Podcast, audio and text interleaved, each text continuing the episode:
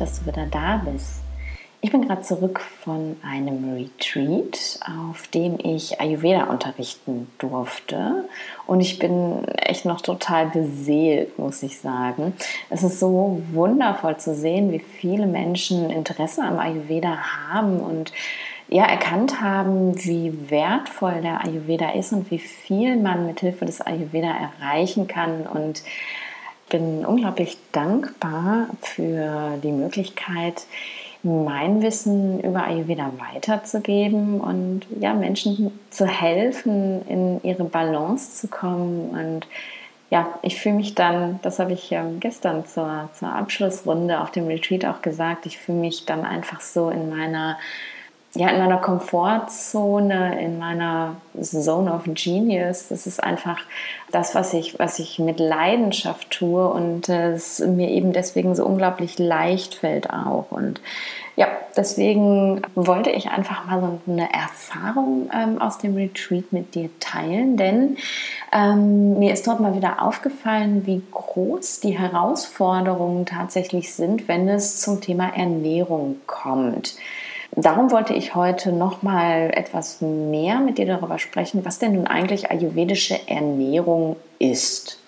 Ich werde ganz oft nach ayurvedischen Rezepten gefragt und sage dann eigentlich jedes Mal, dass es ayurvedische Rezepte nicht gibt.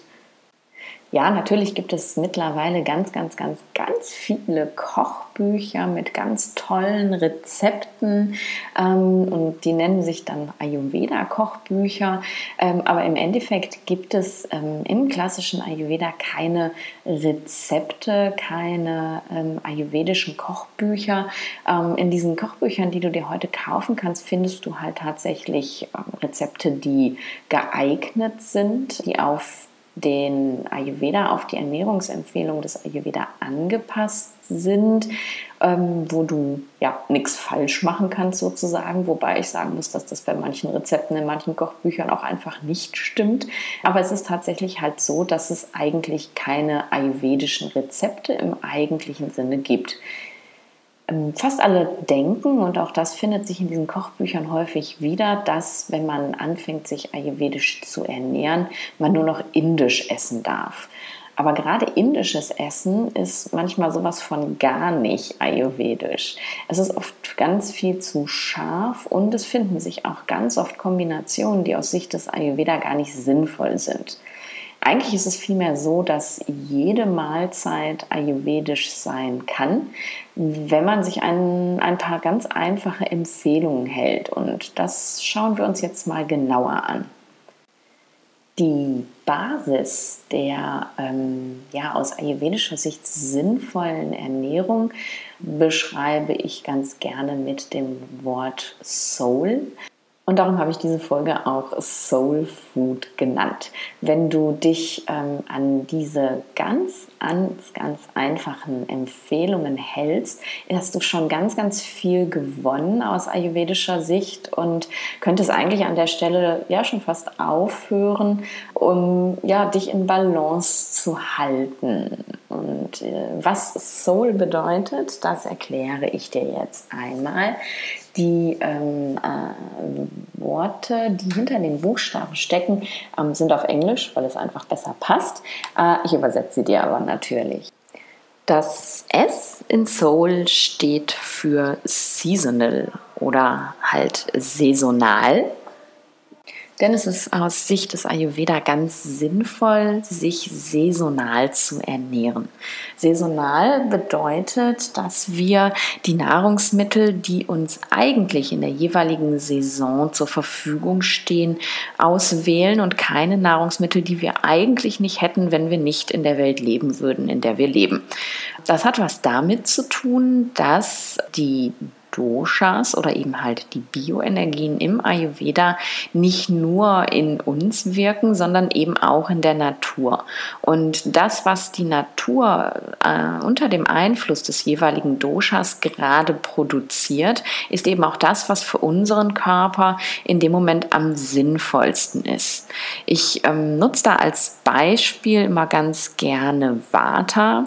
Vata ist ja in der ähm, Natur Natur am höchsten, beziehungsweise die Vata-Jahreszeit ist ebenso die, die Herbstjahreszeit und der, der frühe Winter. Und ähm, das ist so die Jahreszeit, wo äh, es ja besonders windig ist und, und kühl. Und da äh, ja, wirkt Vata vor allen Dingen. Und wenn Vata in uns erhöht ist, ist es eben auch sehr bewegt und unruhig und ähm, ja unstet und instabil. Und die Nahrungsmittel, die der Herbst und frühe Winter hervorbringt, das sind tatsächlich die Nahrungsmittel, die auf Vata am erdendsten wirken, also Erdung erzeugen.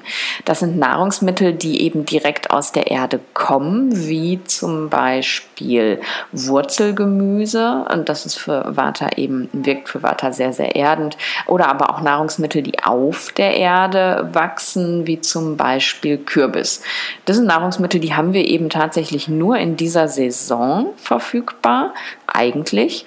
Und ähm, die sind dann genau das Richtige, um eben Vata wieder zu erden, das durch ähm, das Vata in dieser Jahreszeit erhöht wird. Und so siehst du, dass ähm, ja die Natur äh, eine ganz besondere Intelligenz hat, ähm, die wir uns zu Nutzen machen können. Leider ist es halt tatsächlich so, dass ja durch ähm, die äh, Vernetzung, durch alle Transportmöglichkeiten, die wir so haben, ähm, es so ist, dass eigentlich jedes Nahrungsmittel jederzeit und immer verfügbar ist. Das bedeutet, du kannst dir auch im Winter, wenn du willst, Erdbeeren oder Wassermelone kaufen. Und das ist halt wenig bis gar nicht sinnvoll für deinen Körper. Die Nahrungsmittel, die im Sommer da sind, das sind eben Nahrungsmittel, die ja eher wirken, die Pitta beruhigen. Und wenn du solche Nahrungsmittel im Winter zu dir nimmst, kann das eben das Vata, das äh, erhöht wird durch ähm, das Vata im Außen, noch zusätzlich erhöhen. Und darum sagt man, dass es aus ayurvedischer Sicht sinnvoll ist, sich saisonal zu ernähren. Und ja, da würde ich dir empfehlen, wenn dich das neugierig gemacht hat, dir doch einfach mal einen Saisonkalender runterzuladen. Die findest du eigentlich überall im Internet und zu schauen, welche Lebensmittel sind denn zu welcher Jahreszeit tatsächlich, ähm, ähm, ja, welche haben Saison und äh, mal zu schauen, ähm, ja, trifft denn das tatsächlich überein mit dem, was ich so esse? Denn es ist halt wirklich so, wie jetzt im Moment zum Beispiel, ähm, du kriegst jetzt schon Kirschen und alle denken, hey, oh ja, es ist schon Kirschenzeit, aber eigentlich ähm, hast du ja mal Kirschen vom Baum gerade probiert. Die sind noch gar nicht so weit. Die brauchen tatsächlich so ein bisschen. Und wir meinen aber, weil es jetzt schon süße Kirschen im Supermarkt gibt, müsste jetzt Kirschenzeit sein. Aber wenn wir mal ehrlich sind, nur weil es im September schon Schokoladen-Nikoläuse im Supermarkt gibt, ist doch auch im September noch nicht Weihnachten, oder? Also ja, wenn du es spannend findest, schau dir mal einen Saisonkalender an und schau mal, hm, was da so für dich geht, was da für dich optimal wäre sozusagen. Dann gehen wir weiter. Das O in ähm, Soul steht für Organic, also für organisch. Und das meint halt, dass die Nahrungsmittel ja möglichst biologisch sein sollten, so, so naturbelassen wie möglich sein sollten. Also nicht mit irgendwelchen ähm, ja, Chemikalien gespritzt und nach Möglichkeit auch nicht irgendwie gentechnisch verändert, damit sie größer, hübscher, schöner schöner sind, ähm, sondern tatsächlich so, wie die Natur sie gedacht hat, so wie sie wachsen und so, wie sie ähm, ja von der Natur gemeint sind. Und das macht es eben deinem Körper leichter, damit umzugehen. Das macht es deinem Akne leichter, die Nahrungsmittel zu verdauen. Und das führt eben dazu, dass die Nahrungsmittel bei der Verdauung keine Toxine und kein Ama erzeugen, also sozusagen Schlacken, Unverdautes, ähm, weil mit dieser ganzen Chemie kann unser Körper einfach nicht umgehen. Akne kann das nicht aufspalten und dann bleibt es eben als Ama, als Unverdautes zurück. Darum ist es eben wichtig, so ja natürliche, lebendige Nahrungsmittel zu essen wie irgend möglich. U in Soul steht für unprocessed. Das bedeutet unverarbeitet je höher ein Nahrungsmittel verarbeitet ist, also je mehr unnatürliche Inhaltsstoffe es hat, desto schwieriger ist es eben für dein Akne, dieses Nahrungsmittel zu verdauen, aufzuspalten, die Bestandteile in die Gewebe einzubauen und die Gewebe damit zu nähren. Und wenn du jetzt mal überlegst, ähm, wenn du das letzte Mal im Supermarkt auf, ich nenne es immer gerne die Packungsbeilage geguckt hast, und ich finde, das passt nämlich relativ gut. Medikamente haben eine Packungsbeilage und da steht drauf, was drin ist und was es ja im Körper eben für Nebenwirkungen haben kann. Und ich finde, eigentlich sollten verarbeitete Nahrungsmittel auch eine Packungsbeilage haben. Also nicht nur, dass drauf steht, welche komischen E's da drin sind, sondern auch, was diese komischen E's für Nebenwirkungen bei uns haben können. Also wenn du das letzte Mal auf eine Packungsbeilage auf einem Nahrungsmittel geguckt hast, ähm, ist dir vielleicht aufgefallen, dass du einen ganz großen Teil dieser Dinge, die da draufstehen, gar nicht lesen kannst, identifizieren kannst oder überhaupt weißt, was das ist, was du dir dazu fügst. Und genauso wie du da nichts mit anfangen kannst, kann halt leider dein Akne mit dem ganzen Zeug auch nichts anfangen. Und deswegen sage ich immer, optimal wäre es, komplett unverarbeitete Lebensmittel zu sich zu nehmen, also alles wirklich selber zu verarbeiten, was ja leider vielen sehr, sehr schwer fällt ähm, in der sehr hektischen Zeit, in der wir leben. Aber es wäre eben schon mal sinnvoll zu sagen, ich esse keine Lebensmittel, die mehr als, naja, sagen wir mal fünf, besser wäre vielleicht sogar noch drei Zusatzstoffe haben, also nicht mehr als, aus nicht mehr als äh, drei Zutaten bestehen. Weil ähm, ja, auf einem Apfel oder auf einer Banane oder auf einem Kohlkopf, da klebt ja auch nichts drauf, wo drin steht, ähm, welche Zusatzstoffe da drin sind. Und ja, das ist für deinen Körper am optimalsten. Dann kommt jetzt noch das L und L bezieht sich auf lokal. Das bedeutet, dass es optimal für deine Ernährung wäre. Du würdest dich eben regional, also lokal ernähren, weil eben die Lebensmittel, die in deiner Umgebung wachsen, die Lebensmittel sind, die ähm, deiner Natur und eben der Natur draußen am meisten entsprechen und so dein Körper eben am meisten Nährstoffe daraus ziehen kann und du dich damit am meisten damit nähren kannst. Das bedeutet jetzt nicht, dass du keine Lebensmittel aus Holland mehr essen darfst. Ähm, das ist natürlich äh, ja aus ähm, aus ökologischer Sicht sinnvoll, sich wirklich nur vom regionalen Bauern zu ernähren. Ähm, aber das ist ganz schön schwierig, wenn man seine Lebensmittel eben nicht beim regionalen Bauern kauft, sondern im Supermarkt.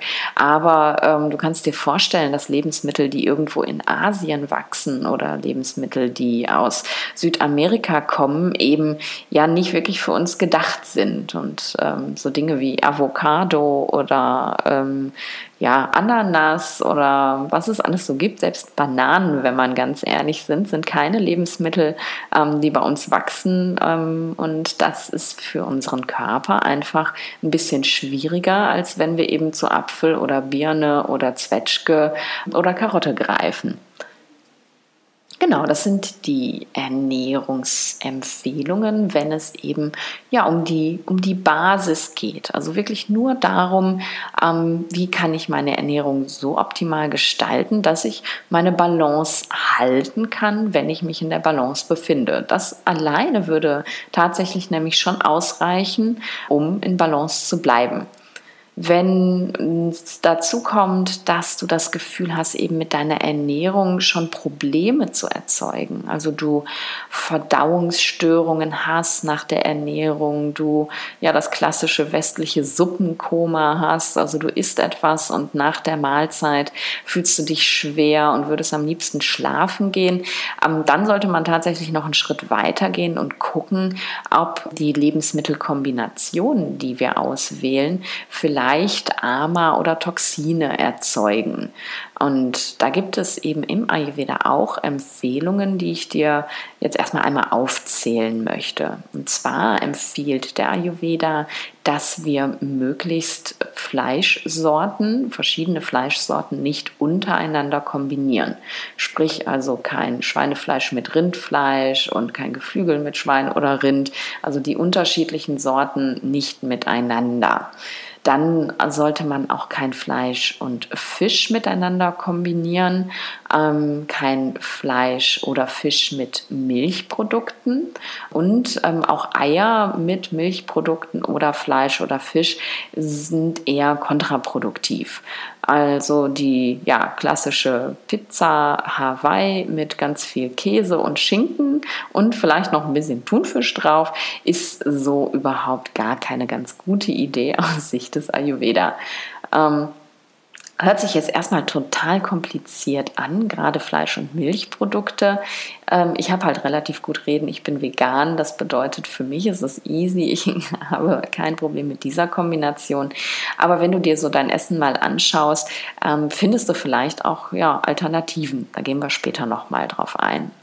Dann gibt es eine Lebensmittelkombination, die es vielen ganz, ganz schwer macht, nämlich keine Milchprodukte mit rohem Obst zu essen.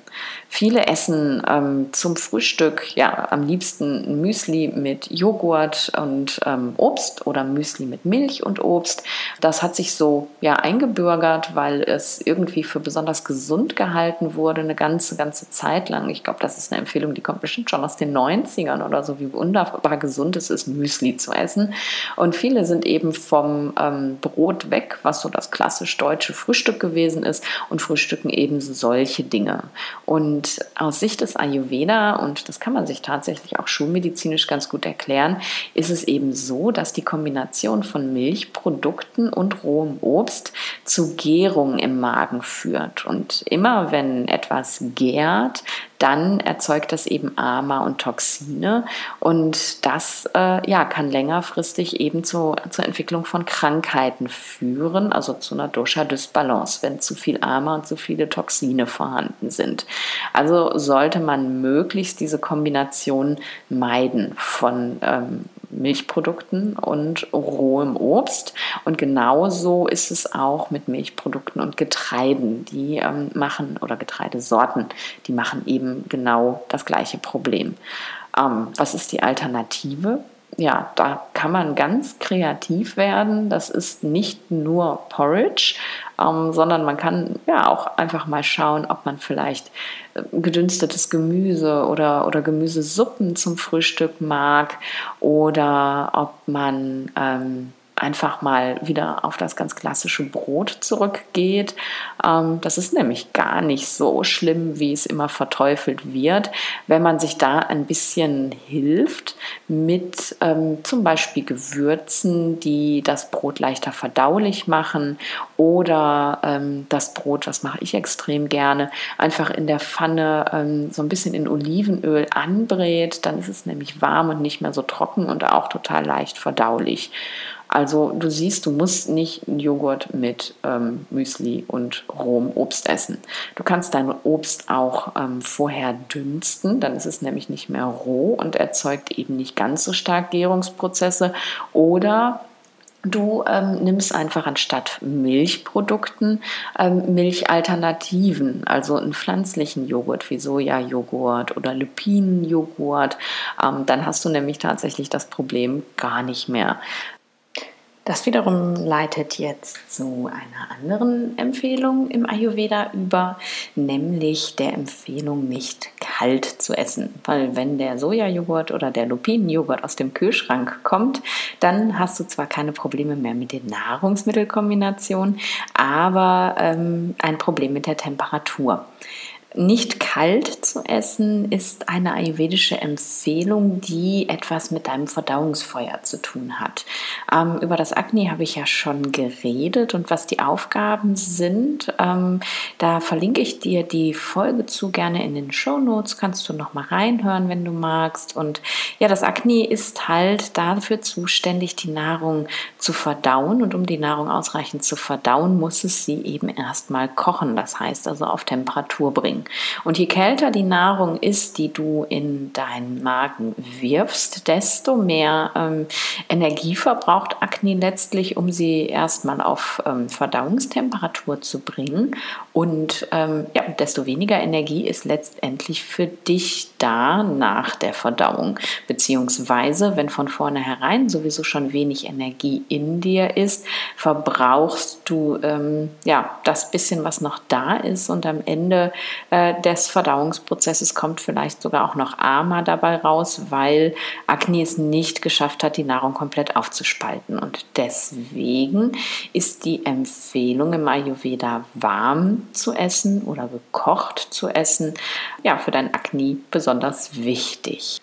Aber was bedeutet denn jetzt eigentlich warm essen? Musst du jetzt jede Mahlzeit wirklich frisch zubereitet kochen oder ist es auch in Ordnung, ähm, eine Mahlzeit vorzukochen und die zum Beispiel aus dem Thermosbehälter dann warm zu essen? Oder ist es vielleicht sogar auch in Ordnung, ähm, den Sojajoghurt eine Stunde vorher aus dem Kühlschrank zu holen, damit er eben nicht kühlschrankkalt ist?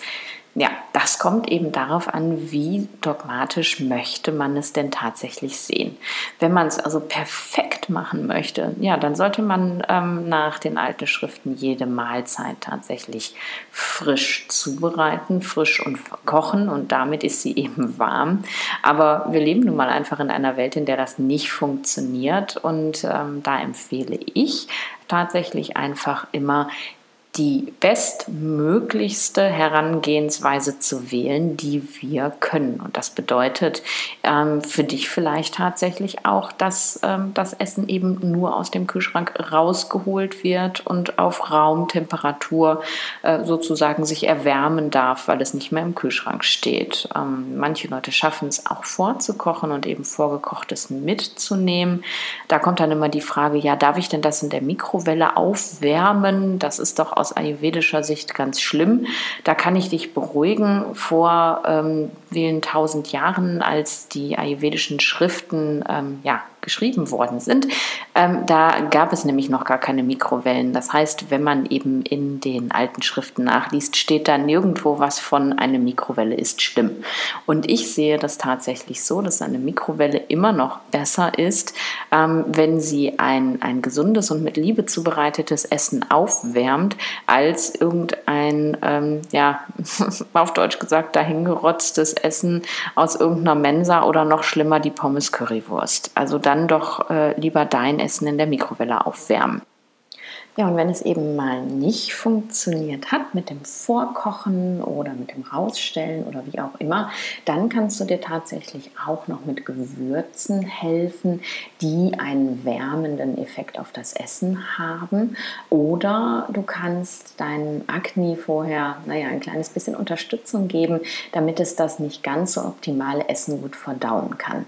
Ähm, Unterstützung geben heißt, du könntest zum Beispiel so eine halbe Stunde vor dem Essen ein Glas warmes Ingwerwasser trinken, also einfach einen Teelöffel Ingwerpulver in Wasser und das trinken. Manche Leute kauen auch auf einem Stück Ingwer, das ist so ein bisschen Geschmackssache. Für einige ist es zu scharf, ähm, gerade für Menschen, die viel Pitta haben, die können das äh, nicht so gut vertragen. Aber das ginge zum Beispiel, was Akne auch anregt, ist schwarzer Pfeffer. Du könntest also einfach ähm, ja, ein paar Körner schwarzen Pfeffer in ein Glas geben, mit heißem Wasser überschütten, fünf Minuten stehen lassen und dann trinkst du das vor dem Essen, so eine halbe Stunde. Dann ist dein Akne schon mal auf Betriebstemperatur und dann können auch mal Nahrungsmittel verdaut werden, die sonst nicht so optimal sind. Und ähm, ja, Gewürze, die dir bei der Verdauung helfen, ähm, sind zum Beispiel Kreuzkümmel. Ähm, Kreuzkümmel ja, macht Nahrung warm aus sich heraus, weil es eben ein wärmendes Gewürz ist und damit leichter verdaulich. Genauso wie Ingwer, was auch sehr verdauungsfördernd ist, ist ähm, Asafoetida. Das ist ähm, ja, eine Gewürzmischung, die in Indien viel eingesetzt wird. Da ist der Geschmack ja, etwas gewöhnungsbedürftig bedürftig, muss man sagen. Ähm, aber wenn man da ein bisschen länger mitarbeitet, dann ist es tatsächlich so, dass man das eigentlich ganz lecker findet. Also ich mag Asafoetida mittlerweile sehr gerne. Wenn du süße Gerichte hast, kannst du mit Zimt arbeiten oder mit Kardamom zum Beispiel. Ähm, das heißt, du gibst einfach Gewürze hinzu und ähm, ja, machst damit sozusagen die zweitbeste Möglichkeit. Es ist dann nicht optimal, aber ähm, es ist immer noch besser ähm, als gar nicht. So, dann kommen wir jetzt noch zum letzten Punkt, den du anwenden kannst, ohne irgendwas an irgendwelchen Doshas ausgleichen zu wollen, sondern einfach um deine Nahrung so optimal wie möglich zu gestalten. Und das sind die sechs Geschmacksrichtungen. Der Ayurveda kennt sechs Geschmacksrichtungen, nicht nur fünf, ähm, wie wir das kennen. Und zwar sind das die Geschmacksrichtungen süß, sauer, salzig, scharf, bitter und zusammenziehend oder auch adstringierend heißt das auch. Ähm, ja, so wie in unserer Umwelt und ebenso in uns finden sich auch in den sechs Geschmacksrichtungen alle Elemente wieder. Und sie stehen also in einer engen Beziehung zu den Doshas und können diese eben direkt beeinflussen.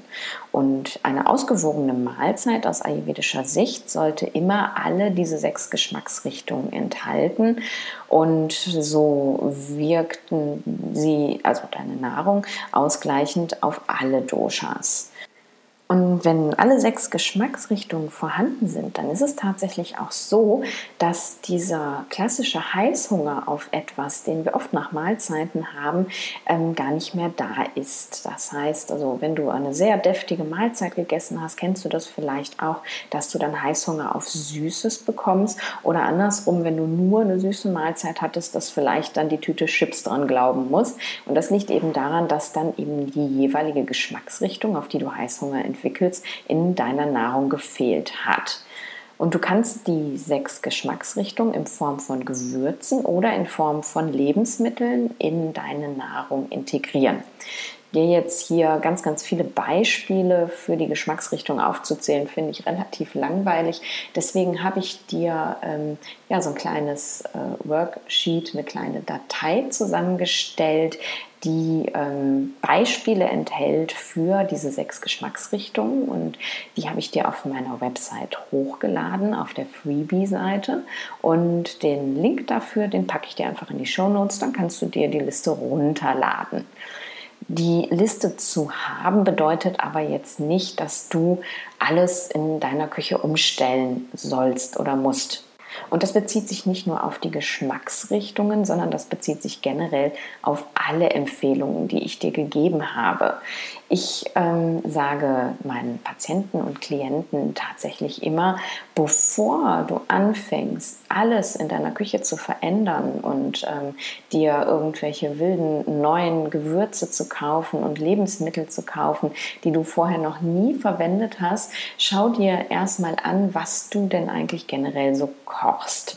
Koch ganz regulär dein Gericht, was du kennst und im Nachhinein dann schau dir an, ähm, welche Geschmacksrichtungen waren denn jetzt da drin, welche Lebensmittelkombinationen waren vielleicht da, die ich ähm, ja, nicht hätte kombinieren sollen aus ayurvedischer Sicht. Ähm, war da zu viel Rohes, zu viel Kaltes vielleicht? Und dann im Nachhinein überleg dir, wie du diese Mahlzeit jetzt hättest optimieren können. Das heißt, bleib bei dem, was du gewohnt bist zu kochen und fang nicht an, plötzlich dein ganzes Leben zu verändern. Denn wenn wir das tun, dann ist das am Anfang zwar alles unglaublich spannend und man fühlt sich ja wie so ein Forscher in der Küche und probiert Neues aus und findet das alles aufregend und es schmeckt ja auch alles so gut. Ähm, aber spätestens nach ein paar Wochen ist dann auch vorbei mit der Spannung und es ist einfach nur anstrengend, weil man andauernd irgendwelche neuen ähm, Rezepte raussuchen muss und Neues ähm, kaufen muss und es geht irgendwann auch ins Geld und deswegen finde ich das viel, viel wichtiger zu schauen, was ist denn schon da und wie kann ich das besser machen? So, dann fasse ich nochmal zusammen, was denn die Basisempfehlungen im Ayurveda sind, ohne dass du gleich anfängst, irgendwelche Doshas ausgleichen zu wollen. Das ist die Soul Food Regel, also saisonal, organisch, unverarbeitet und lokal. Dann achte auf die Nahrungsmittelkombination und hier geht es eben vor allem um Fleisch- und Milchproduktkombination, aber auch um alles, was gären kann, wie Obst- und Milchprodukte oder Getreide- und Milchprodukte. Achte auf eine möglichst warme oder wärmende Nahrung Und schau, dass du alle sechs Geschmacksrichtungen in deinen Mahlzeiten mit verarbeitet hast. Wenn ich das jetzt einmal so erzähle, hört sich das gar nicht mehr so viel an, oder? Ich weiß natürlich, dass das ähm, für den Start trotzdem eine ganze, ganze Menge ist, auf die man da achten kann, achten sollte. Und ähm, ja, manchen Leuten fällt das unglaublich schwer, da eine Perspektive drauf zu kriegen. Ja, was kann ich denn vielleicht auch verändern? Gerade wenn man eben nicht vegan lebt, so wie ich, sondern ähm, auch Fleisch- und Milchprodukte sehr mag und nicht darauf verzichten möchte, was völlig in Ordnung ist, wird es häufig ganz, ganz kompliziert zumindest in unseren Köpfen, denn auch das ist es eigentlich gar nicht. Und weil ich in letzter Zeit immer wieder darauf gestoßen bin bei Teilnehmern meines Online-Programms, im Coaching, in Workshops und auch auf dem Retreat, wo ich jetzt war, habe ich mir überlegt, ähm, dass es doch ganz nett wäre, ja so ein kleines Mini-Coaching anzubieten, sozusagen. Ich ähm, arbeite ja normalerweise, wenn ich mit Klienten eins zu eins arbeite, in einem Drei-Monats-Programm, weil es mir wichtig ist, wenn ich eine ähm, Analyse der Dosha-Dysbalance mache, dass die Menschen eben nicht damit alleine gelassen werden und dann einfach nur irgendwelche Empfehlungen sich aus dem Internet suchen und damit überhaupt nicht zurechtkommen, damit vielleicht die Dysbalance sogar noch erhöhen, weil viele der Empfehlungen einfach auch nicht stimmen Erst gestern zum Beispiel habe ich äh, eine Nachricht bekommen mit einer Frage, ähm, ob äh, die äh, ja, Fragende, die eine Pitta-Dysbalance diagnostiziert bekommen hat, denn jetzt ihr geliebtes Bananenbrot nicht mehr essen darf, weil sie hätte im Internet gelesen, dass Bananen bei Pitta ganz schlecht seien. Und ja, das stimmt überhaupt gar nicht. Also ich weiß auch gar nicht, wo diese Empfehlung herkommt. Ähm, Bananen sind super, Bananen sind süß und süß ist bei Pitta super. Wenn man die Banane jetzt nicht gerade roh isst, ist das überhaupt kein Problem. Und ja, deswegen habe ich ähm, mich eigentlich festgelegt und habe gesagt, das mache ich nicht. Ich lasse ähm, meine Klienten nicht alleine, ähm, sondern bleibe mit ihnen wirklich drei Monate zusammen, sodass man eben auch sinnvoll an einer Dysbalance arbeiten kann. Wenn du aber jetzt tatsächlich einfach nur Interesse hast, in den Ayurveda zu starten, wenn du dich eigentlich in Balance fühlst und sagst, ich würde würde da nur ganz, ganz gerne bleiben, fühle mich aber ganz schrecklich überfordert durch alles, was mir da so empfohlen wird, die Ernährung, aber eben auch äh, zum Beispiel die Empfehlungen zum Tagesablauf, wenn du da meine Meinung nochmal zu haben möchtest, wie ich, ähm, ja, was ich dir empfehlen würde, wie du das in dein Leben integrieren kannst, dann ähm, ist doch vielleicht mein Mini-Coaching-Paket etwas für dich im Rahmen dieses Mini Coachings Start to Balance. Mein großes Coaching heißt ja Stay in Balance. Deswegen habe ich jetzt mal Start to Balance genannt. Ähm, geht es nämlich nicht darum, dass ich deine, deine Dysbalance oder dein Dosha oder wie auch immer bestimme. Da ähm, bleiben wir einfach total fern von, sondern ähm, wir schauen uns einfach wirklich nur an, wie wir den Ayurveda, die Basisempfehlungen des Ayurvedas ganz leicht, ganz easy in in deinen Alltag, in dein Leben integrieren können. Das ist eben vor allem auch was für Menschen, die ja nicht den klassischen Tagesablauf ohne Kinder und mit geregelter Arbeitszeit haben, sondern ähm, vielleicht Kinder zu betreuen oder in Schichtdienst arbeiten. Aber auch wenn du einen klassischen Tagesablauf hast, darfst du dich natürlich sehr, sehr gerne bei mir melden, weil ähm, ja, ich schaue immer ganz gerne, wo stehst du denn und ähm, von wo gehen wir tatsächlich los? Weil ich finde, dass ähm, der Ayurveda dich eben da abholen darf, wo du bist und nicht, dass du einfach da stehen bleibst und alles auf einmal integrieren musst, sondern wir schauen eben, wie können wir den Ayurveda in dein jetzt schon bestehendes Leben integrieren. Und wenn es jetzt spannend für dich klingt, dann schau in die Show Notes. Da habe ich dir den ähm, Link zu meiner Website reingepackt, äh, wo du ja die Informationen zu diesem Mini-Coaching-Paket finden kannst. Und dann melde dich einfach bei mir, wenn du ähm, Interesse hast. Dann können wir uns ja zu einem kleinen Online-Date verabreden und ähm, ja, du kannst mir deine Herausforderung schildern und ich kann dir erzählen, ähm, ja, was wir zusammen erreichen können. Da würde ich mich freuen, wenn wir uns auf diesem Weg kennenlernen können und ansonsten, ja, sage ich einfach bis nächste Woche und stay in balance.